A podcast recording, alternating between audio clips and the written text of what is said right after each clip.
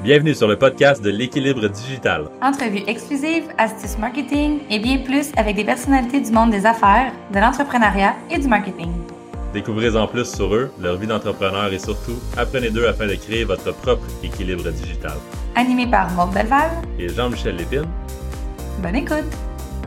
Allô tout le monde, bienvenue sur le premier épisode de l'équilibre digital. On est vraiment content de lancer le podcast aujourd'hui. On a des invités intéressants qui vont venir au cours des prochains mois. Donc, Jean-Michel, comment tu vas aujourd'hui? Ça va super bien. Vraiment content aussi. Euh, ça fait une couple de semaines qu'on s'en parle de faire le podcast. Ça va être euh, le fun avec les invités qu'on va avoir. J'ai hâte que, que, tout le monde entende ça. Ça va être vraiment le fun de vous présenter ça. Oui, moi aussi. Puis en plus, euh, ben, notre première invitée, on, la connaît depuis quand même assez longtemps. On a la chance de collaborer avec elle sur, sur plusieurs mandats, donc ça va être super agréable. On a la chance de recevoir Laurence de LLH Marketing. Elle a obtenu son diplôme en sciences euh, de la gestion en 2015. Euh, c'est une personne qui attire très facilement les clients vers elle. Elle a une approche familière, elle dégage beaucoup, beaucoup d'assurance.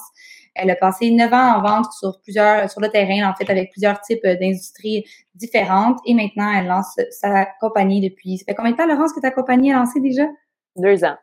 OK. Fait ça fait deux ans, dans le fond, qu'elle a lancé sa compagnie en création de contenu et en formation qui s'appelle LLH Marketing. Donc, Laurence, comment tu vas euh, aujourd'hui? On est vraiment content de te recevoir.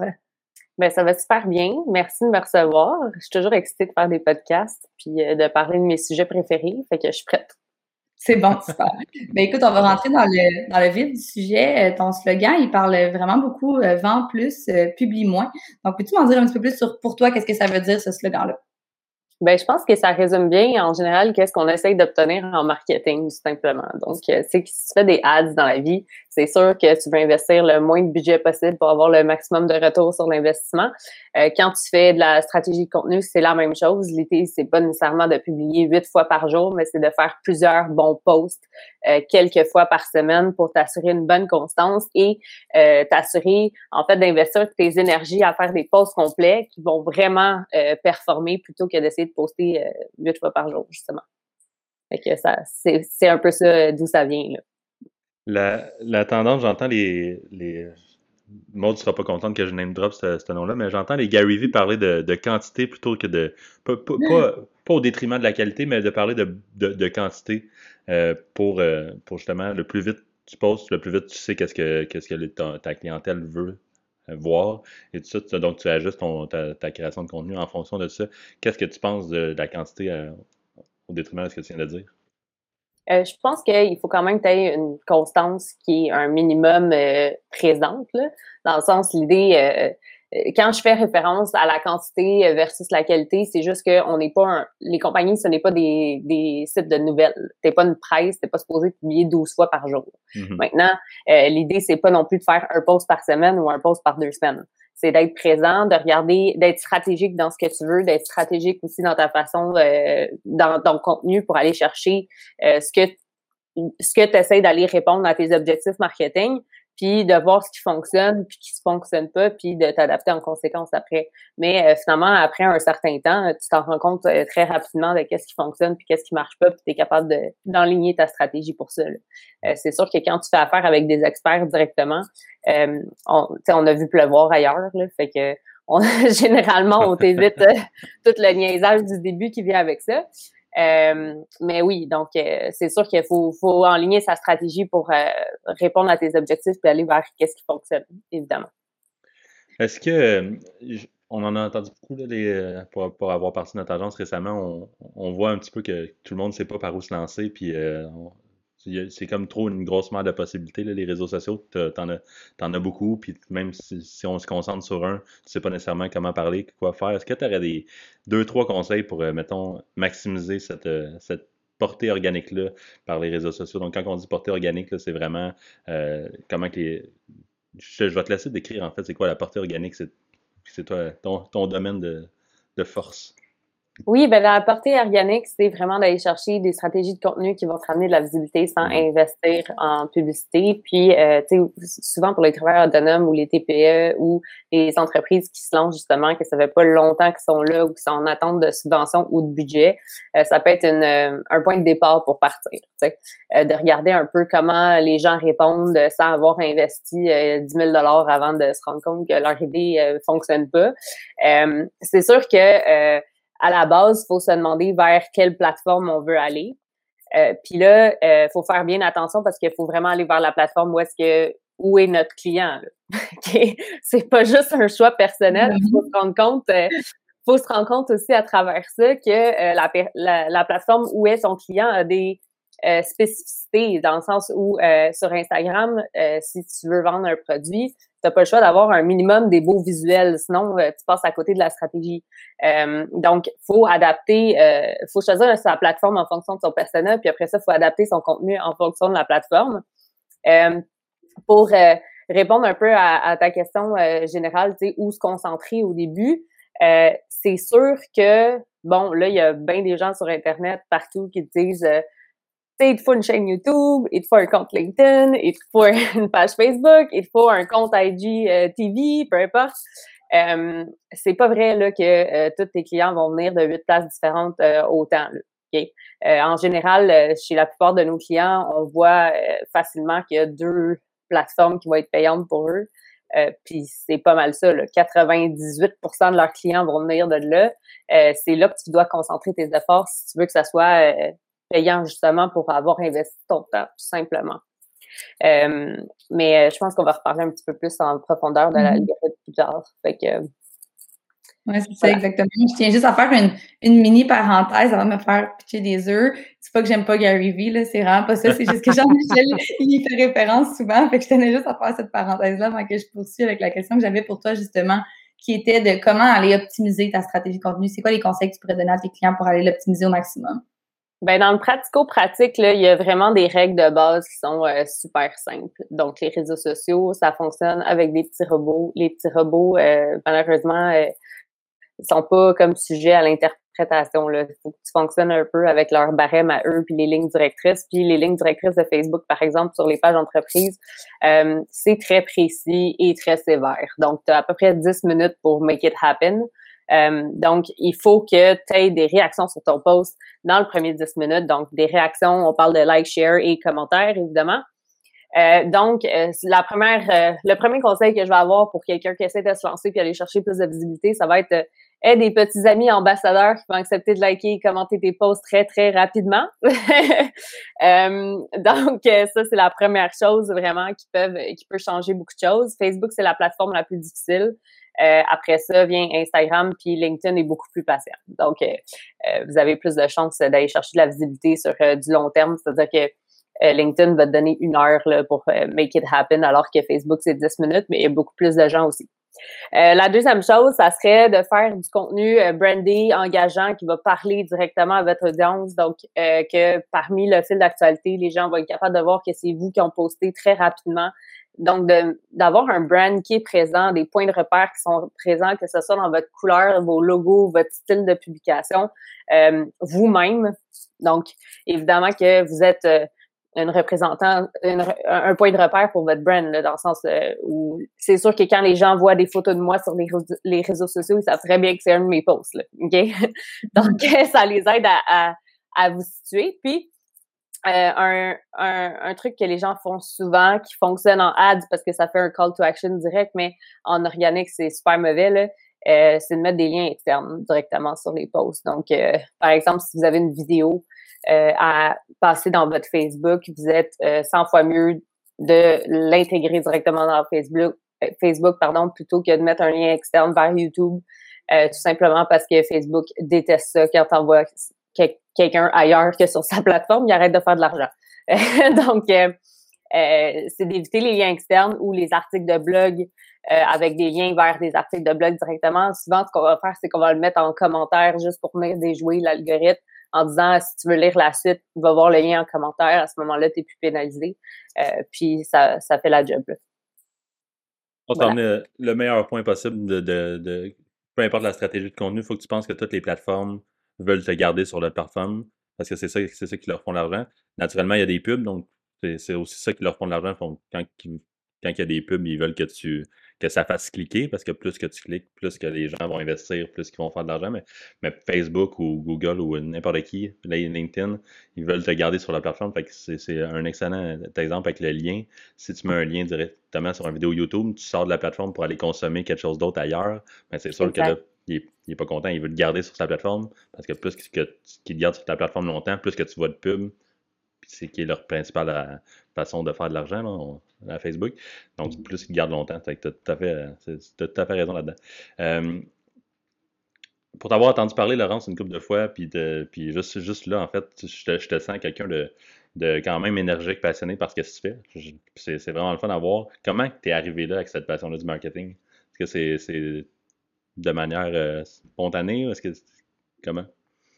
Euh, je dirais que ça fait longtemps que ça m'intéresse. Depuis que je suis très très jeune, je savais que j'allais en entrepreneuriat. Après ça, j'étais quand même dans les dans la création, dans les idées. Bref, ça s'est un peu plus canalisé à l'université quand j'ai commencé à faire mon bac euh, en gestion. Puis je me suis, je me suis spécialisée en marketing là-dedans, puis euh, en agroalimentaire. Bref.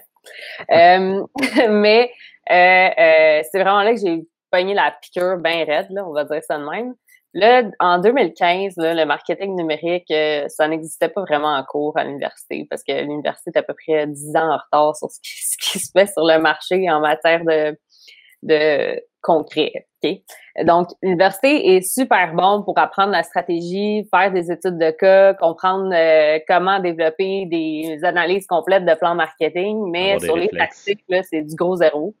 Euh, donc là, je suis arrivée sur le marché du travail, puis euh, je regardais toutes les postes euh, qui étaient affichés, qui étaient comme euh, spécialiste en marketing, doit connaître Photoshop. Là, finalement, un spécialiste en marketing, c'est rendu un graphiste. là, c'est rendu que il faut que je cherche comment faire des ads, mais là, personne ne sait faire des ads. Écoute, c'était, c'était un peu le bordel. au début, j'ai commencé à faire des lives sur Facebook sur la vente tout simplement, parce que c'était vraiment comme ma zone de confort à ce moment-là. J'étais vraiment en plein dans la vente, dans la vie. Euh, puis j'ai eu rapidement de l'attention parce que bon, des filles en vente, il y en a pas un million non plus au Québec. Là. Euh, donc euh, j'ai eu beaucoup de vues sur mes lives. Les gens commençaient à écouter mes conseils, à me poser des questions. ça a bâti ma communauté. Genre en trois mois, j'ai peut-être eu 7000 demandes d'amis Facebook. Là, ça, c'était vraiment, tu sais, ça a parti, ok? C'était avant ton Exactement. Puis euh, euh, finalement, ben, tu sais, j'ai vraiment commencé à m'intéresser au marketing sur les réseaux sociaux comme ça. J'ai produit du contenu, j'ai testé un paquet de choses sur moi-même.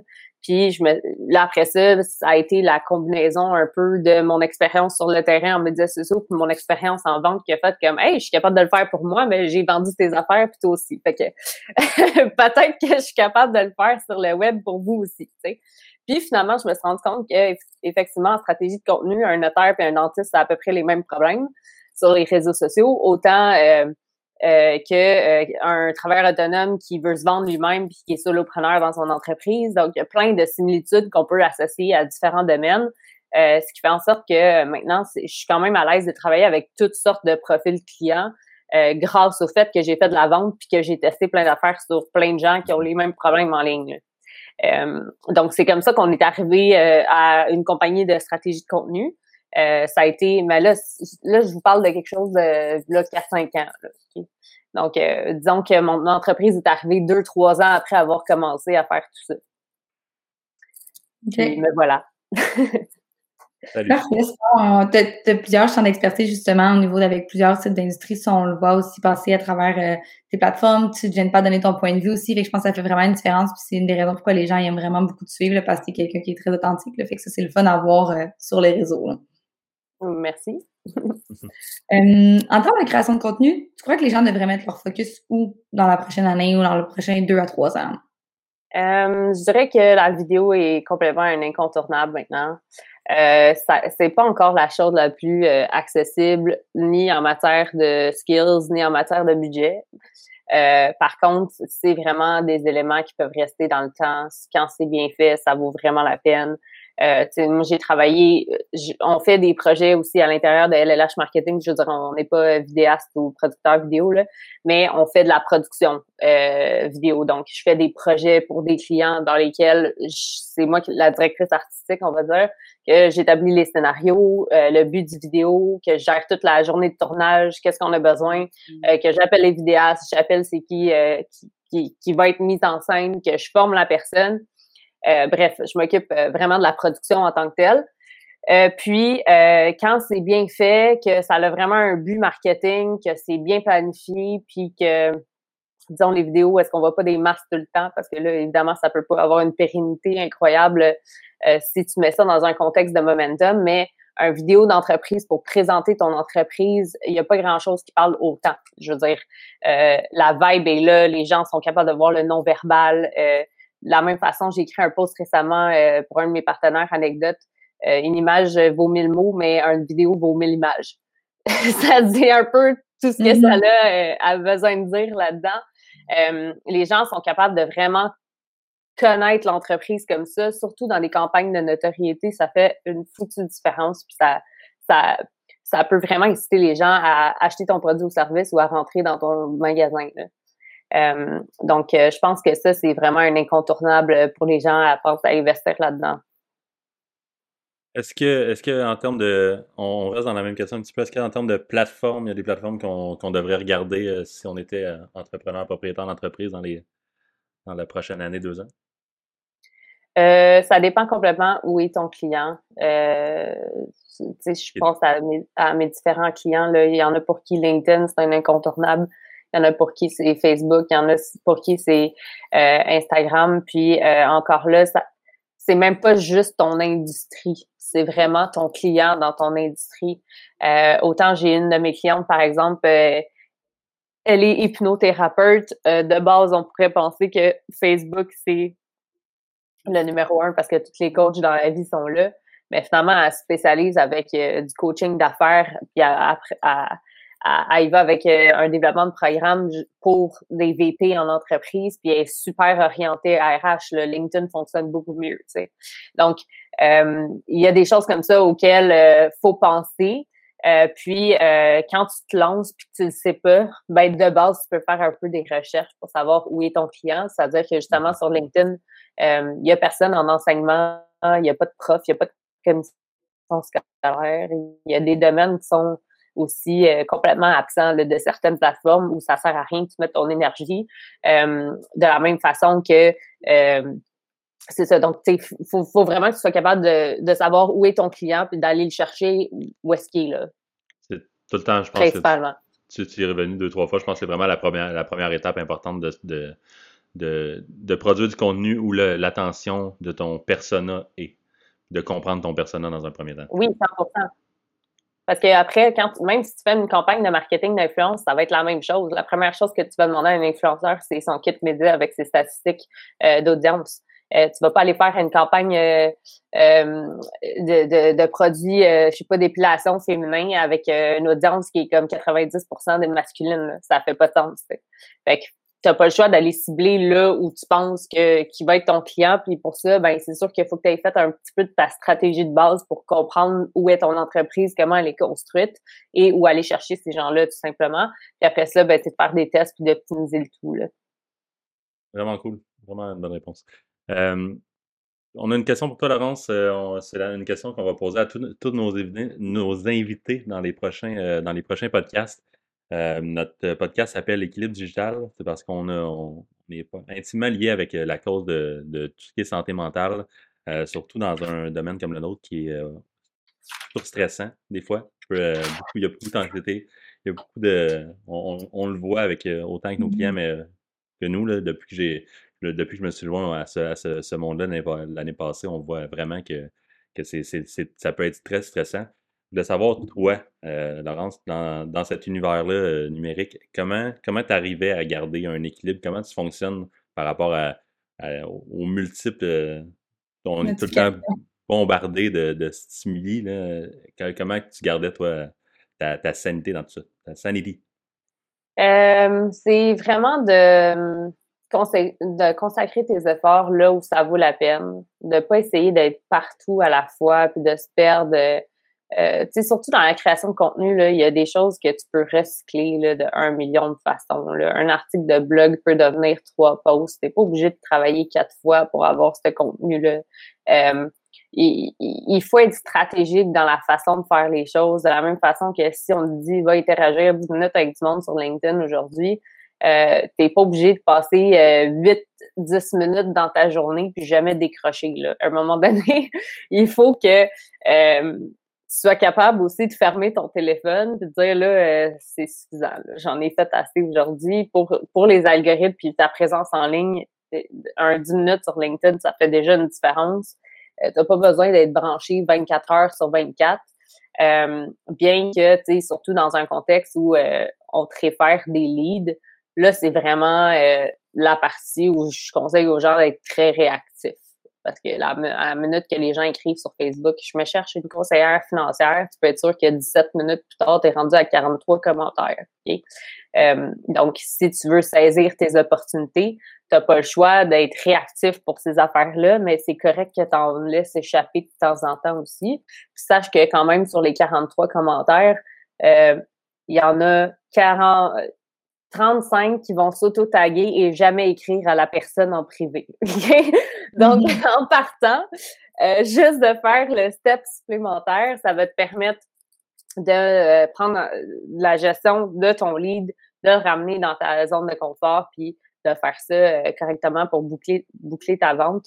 Mais c'est sûr qu'à un moment donné, il faut décrocher, surtout en ce moment avec tout le contexte de, de la COVID, puis l'actualité, puis tout ça, ça il y a beaucoup, beaucoup de négatifs qui se passent sur les réseaux sociaux. Les gens ont eu de la misère à décrocher de ça. Puis euh, des... moi, je me suis sentie polluée à travers ça. Puis je suis sûre que je suis vraiment pas la seule. Euh, puis à un moment donné, il faut être capable euh, de faire comme là, c'est assez aujourd'hui, j'en ai j'en ai eu assez. sais. Puis c'est pas toujours intelligent ce qui se dit sur les réseaux sociaux non plus. Puis tu as le droit d'avoir une vie, puis tu as le droit d'aller marcher le soir avec ton chum ou ta blonde sans avoir ton téléphone dans tes poches. Il faut mm-hmm. apprendre à vivre puis à trouver un équilibre entre le numérique puis ce qui se passe dans notre vie quotidienne parce que sinon, euh, si t'en sors pas, tu as l'impression que tu es tout le temps en train de travailler. Euh, c'est comme quand euh, je travaillais à un moment donné euh, pour une compagnie puis mon inventaire était dans le salon. Tous mes produits étaient dans le salon. Dans l'endroit où je suis posée, genre me centrer puis me calmer. Impossible. Mon travail était dans ma face 24 heures sur 24. À un je l'ai changé de pièce, je n'étais plus capable. Ben, c'est ça. C'est la même chose. Il faut être capable de, de mettre nos barrières entre notre vie personnelle et notre vie professionnelle. Je suis la meilleure à faire ça? Sûrement pas. Est-ce que je fais des efforts pour que ça s'améliore? Oui. Euh, donc, je vous conseille de faire la même chose. Soyez bien intentionnés. Ben, je pense que c'est un défi euh, à régler au quotidien, puis de dire, bon, OK, là, peu à peu, j'apprends à décrocher. Si c'est pas du jour au lendemain, euh, je décroche. C'est comme une habitude à apprendre. Je pense qu'il est amené beaucoup, euh, beaucoup de bons points. Ouais, ouais, c'est pas ça. Par rapport à ton sel, c'est fou comment que. À quel point c'est un exemple véritable que tout le monde fait que tu vas aller dehors, tu vas prendre ton sel parce que au cas où quelqu'un m'appelle, non mais tu peux décrocher aussi une demi-heure. T'es pas obligé de prendre ton sel quand tu te lèves. T'es pas obligé de faire ça. C'est la dernière affaire que tu fais quand tu, quand tu te couches. On dirait que ça, c'est tout le temps là. C'est, On se prend pas le temps de juste reset, là, des fois. C'est, alors que c'est des moments qui, ça, qui seraient opportuns pour ça. Absolument. Les gens qui travaillent en même Vas-y, C'est là que les moments créatifs arrivent. Je te laisse poursuivre. Oui, exactement. Mais c'est encore pire pour les gens qui travaillent euh, en médias sociaux. Notre excuse, c'est ben là, je regarde ce qui se fait, les nouvelles tendances. Là. Euh, je scroll sur TikTok pendant 45 minutes, mais il faut que je m'intéresse à comment que les vidéos sont faites pour être capable de conseiller mes clients. Ouais, mais non. C'est correct. Tu as le mm-hmm. droit de faire d'autres choses de ta soirée aussi. Là. Mm-hmm. Oui, tout à fait.